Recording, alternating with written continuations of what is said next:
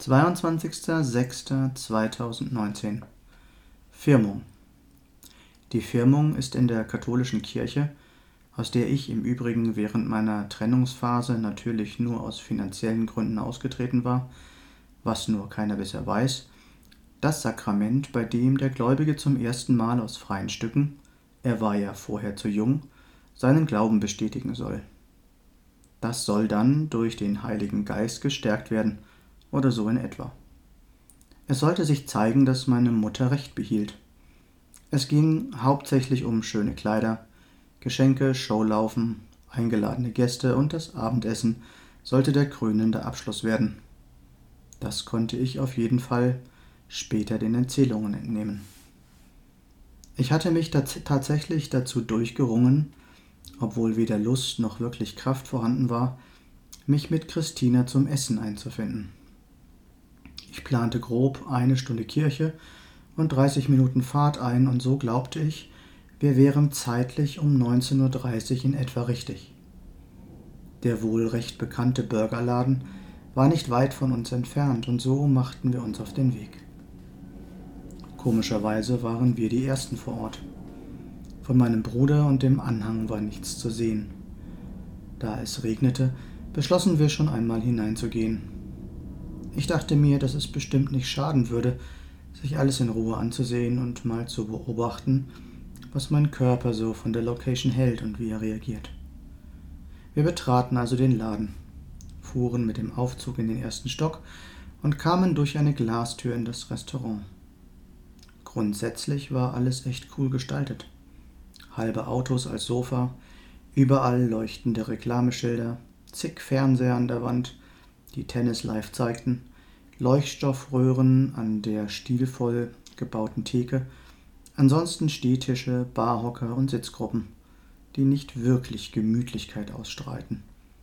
Hektische Bedienungen, die durch die Gegend flitzten, emsige Barkeeper, die Drinks in allen Farben mixten und im Hintergrund ziemlich laute Musik.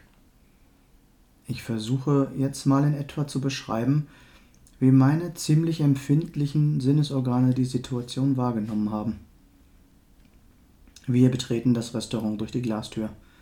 Meine Ohren nehmen gefühlte 100 Stimmen gleichzeitig wahr. Ich höre Leute schreiend Bestellungen aufgeben, Bedienungen nachfragen, Barkeeper rufen sich Bestellungen zu, Leute telefonieren, unterhalten sich, lachen. Die Musik dazu macht den Lärmpegel im ersten Moment kaum aushaltbar. Sie überschneidet sich noch dazu mit dem Ton, der laufenden Fernseher, die Klimaanlage läuft auf vollen Touren, die Barkeeper lassen Mixer laufen, schütteln Drinks, das Knirschen der Eiswürfel. Instinktiv halte ich mir kurz die Ohren zu. Die Stimmen sind so laut, als würde jeder durch ein Megafon schreien. Die grellen Beleuchtungen scheinen mir in die Netzhaut zu brennen. Ich nehme bewusst die Bewegungen der vielen Leute wahr, der Laden ist voll bis auf den von meinem Bruder reservierten Tisch um die Ecke. Die teilweise blinkenden Lichter zwingen mich, meine Augen etwas zu schließen. Ich spüre die schöne kalte Luft der Klimaanlage, nehme aber auch Unmengen von Gerüchen auf. Es ist eine Flut von Sinneseindrücken. Ich komme mir vor wie Tarzan das erste Mal in der Großstadt.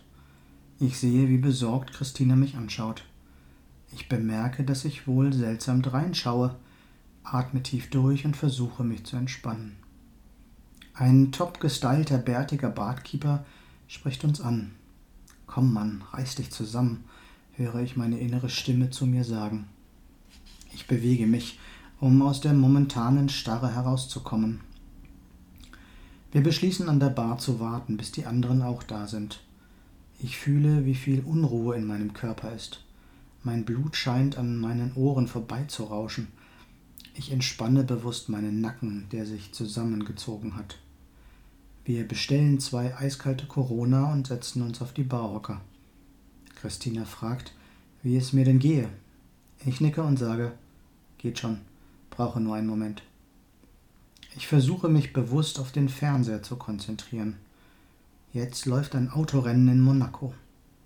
Ich trinke einen Schluck, es wird ruhiger in mir. Die Glastüre öffnet sich ständig, Leute kommen und gehen. Ich atme tief und ruhig Langsam geht es. Ich schaue in Christinas noch immer besorgtes Gesicht. Wir können jederzeit gehen, wenn du magst. Nein, ich mag nicht. Ich möchte mich hier bewusst etwas entspannen. Ich schwitze, spüre meine heißen, fast kochenden Füße. Je mehr ich mich konzentriere, mal auf ihre Augen, mal auf den Fernseher, mal auf die Barkeeper, desto besser geht es. Ich sehe die anderen Gäste. Oh Mann, ich bin, glaube ich, der Einzige, der sich hier so fühlt. Die Zeit, bis die ersten anderen Firmungsgäste kommen, scheint mir schier endlos. Um 20.15 Uhr sind endlich alle da und wir können uns an den Tisch setzen. Ich setze mich bewusst mit dem Rücken an die Wand. Nicht, weil ich vor der Kugel in den Rücken als Pokerspieler Angst habe, sondern in dem Glauben, es sei angenehmer, nicht auch noch von hinten berieselt zu werden. Ruhig, bewusst atmend merke ich, dass ich es hinbekomme, meine Unruhe zu begrenzen. Inzwischen läuft Tennis auf dem Fernseher gegenüber. Ich sitze neben Christina und habe die beste Freundin meiner Schwägerin gegenüber. Ihr Mann sitzt daneben. Ich konzentriere mich auf den Smalltalk und das Tennisspiel und die vielen bunten amerikanischen Nummernschilder an der Wand. Mein Vater sitzt mir schräg gegenüber. Er schaut mich skeptisch an. Ich scheine sehr verändert zu wirken, denn er flüstert mehrmals zu mir hinüber, wie es mir denn gehe. Er würde es vermutlich nicht verstehen, daher gebe ich ihm den Daumen nach oben. Beruhigen tut das aber nicht. Es gibt Essen, Chicken Wings mit Barbecue-Soße. Das tut wirklich gut. Mein System kann sich auf etwas Warmes, wirklich Leckeres konzentrieren und beruhigt sich. Dennoch weiß ich, nach dem Essen wird es Zeit zu gehen. Wir verabschieden uns und ich bin heilfroh, an der frischen Luft und in Ruhe zu sein.